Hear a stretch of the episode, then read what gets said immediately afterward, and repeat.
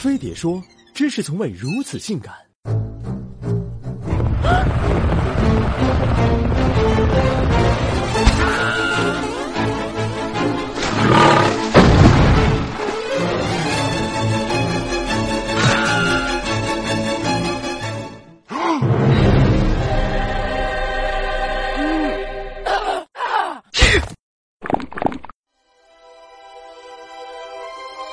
不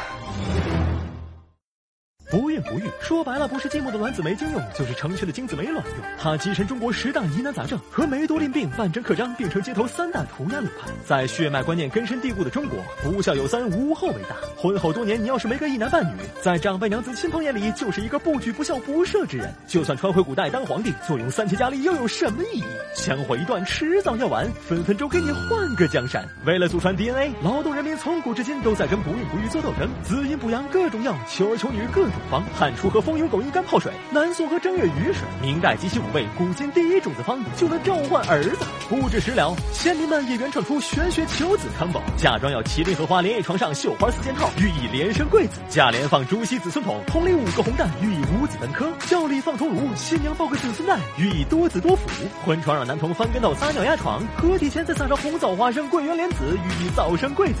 从嫁妆到洞房，层层叠 buff，门生放大招。古代主要将不孕不育归咎于夫病妇疾、八字不合、祖坟不祀，重则挖墓移坟，轻可求神拜佛。于是七月拜，中秋拜，除夕拜，元宵拜，二月二拜，三月三还要拜，一套下来百八十个神仙，用尽一生一世才能将他们全部供养。天上神仙多，地上想得生育的法器也不少，比如瓜和蛋。在南方有偷瓜求子的习俗，中秋之夜偷瓜群众偷来南瓜或冬瓜，给已婚女子食用，祈求生育。有些少数民族。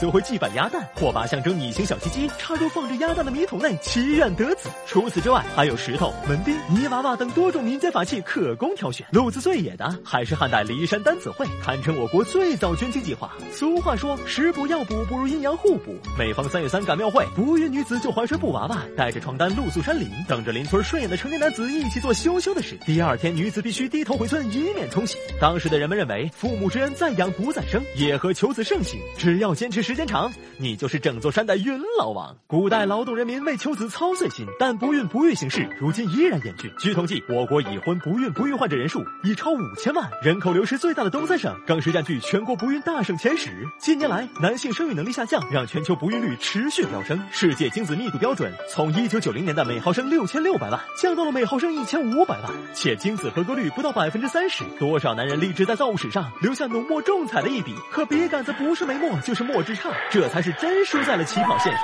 压力大、作息不规律和高温高辐射的工作环境，也影响男性的生育能力。而四成的女性患者因为流产堕胎造成子宫内膜过薄，受精卵着床失败，不孕不育。有人在青春剧流 baby，就有人在家庭剧不孕不育。剩下约炮一发入魂和婚后浪射不中的各自烦恼互相羡慕。好在现在医学发展快，百分之九十二的不孕不育都可被治愈。生孩子是两个人的事儿，一个巴掌拍不响，拍响了的是老王。不要娇羞，做好婚检。